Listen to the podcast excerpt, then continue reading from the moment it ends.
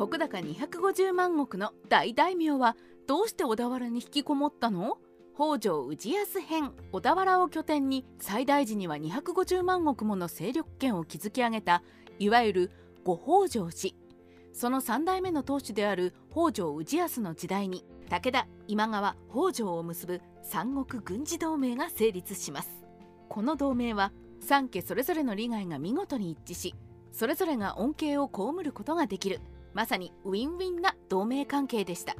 この同盟の成立によって武田家は信濃方面今川家は三河方面へとそれぞれ京都を想定ゴールに西へもっと西へと勢力を伸ばしていくことができるようになりました。これを北条氏康の立場から見れば今川と武田の邪魔をしないという約束を手形に背後の安全を確保できた分自分だけは安心して東へ東へと勢力を伸ばすことができるようになったのです。京都を諦め東日本一の大勢力を目指すなら妥当だった三国同盟。ところが武田にせよ今川上杉にせよある程度の大きさの戦国大名になったら誰もが京都を目指し始めるこの時期ですが北条氏康にはあまりそういう気配がありません。そもそも武田と今川と同盟した時点で北条氏康の頭からは西に向かう戦略はすっぱりなくなっていたものと思われます。そして確かにこの時期の関東地方に目を向けると北条氏の東側には結城家や佐竹家や足無家など武力で併合できそうな中堅皇族たちの領土が多々残っておりました。おそらく氏康としては上方の権力闘争には加わらず関東一円での勢力をさらに巨大にして後日の天下分け目の時代に備えておこうという戦略だったものと推測されます。現実主義者の氏康らしい妥当な戦略ですし三国同盟がある限り北条氏康のその作戦を阻むものはないはずでした。ところがここにエキセントリックな障害物が現れ氏康をとことん邪魔することになったのでした。対話も説得も不可能？鬼神のごとく南下してくる上杉謙信が邪魔で仕方ない。それは越後の龍こと上杉謙信。厄介なことに上杉謙信という人は名目上室町幕府の東日本における重要役職関東管領を引き継いでいることになっています。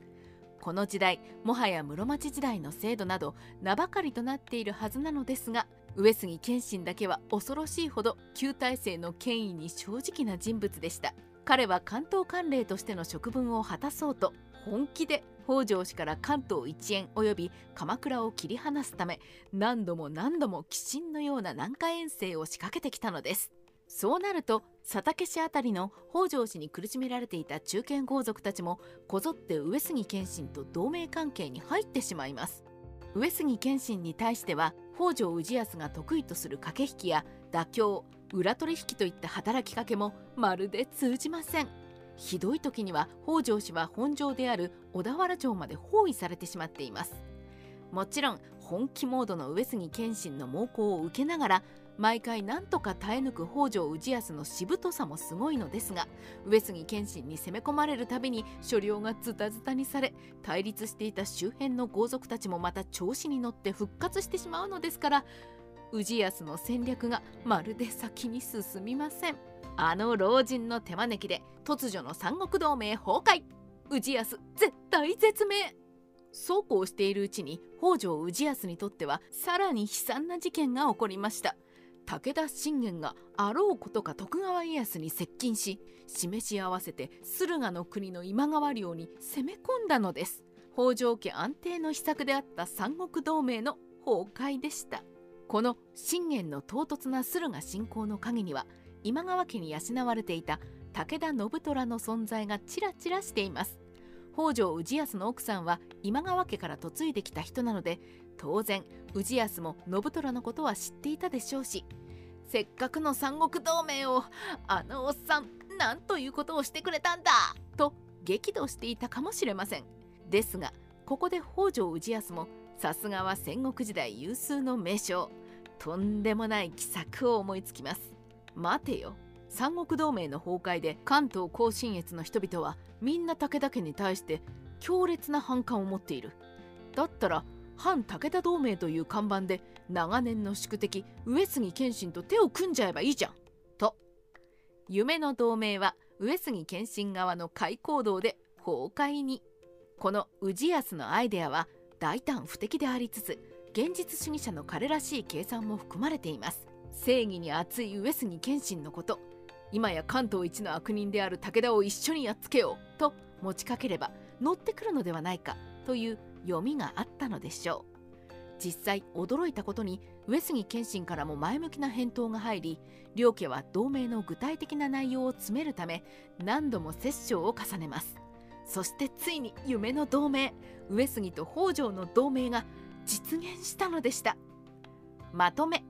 上杉武田のエキセントリックな人々に苦しめられた氏康の人生。ところがこの夢の同盟あっけなく崩壊してしまいました。双方で領土を一部交換し合うとか相互に養子縁組を作るとかいろいろと踏み込んだ条件があったのですが上杉謙信がなんだかんだと理由をつけて一つも実行してくれなかったそうです。おそらく上杉謙信としてはなんとなく同盟を結んでみたものの実際に同盟発行時期になると急に気が進まなくなったものと思われます。現実主義者の北条氏康にしてみれば同盟の約束を実行しないなんてそんなのあり？と大いに戸惑ったでしょう。戦国史ライター八代の独り言。でもこれが戦国の関東甲信越の不気味な現実。というか理屈では計測不可能な上杉謙信という人物の心でした。そんなことをしているうちに北条氏康は老年による病に悩まされやがて力尽きて亡くなってしまいます上杉謙信との戦いで消耗し派遣を逃したといえば武田信玄の名前が浮かびがちですが北条氏康こそ上杉謙信のために人生計画をめちゃくちゃにされた大名と言えますその上上杉謙信のライバルとして有名な武田信玄の方にも度重なる約束破りを食らったわけですから信玄と謙信が後世ではヒーロー信じられんとさぞかしイラついているのではないでしょうか。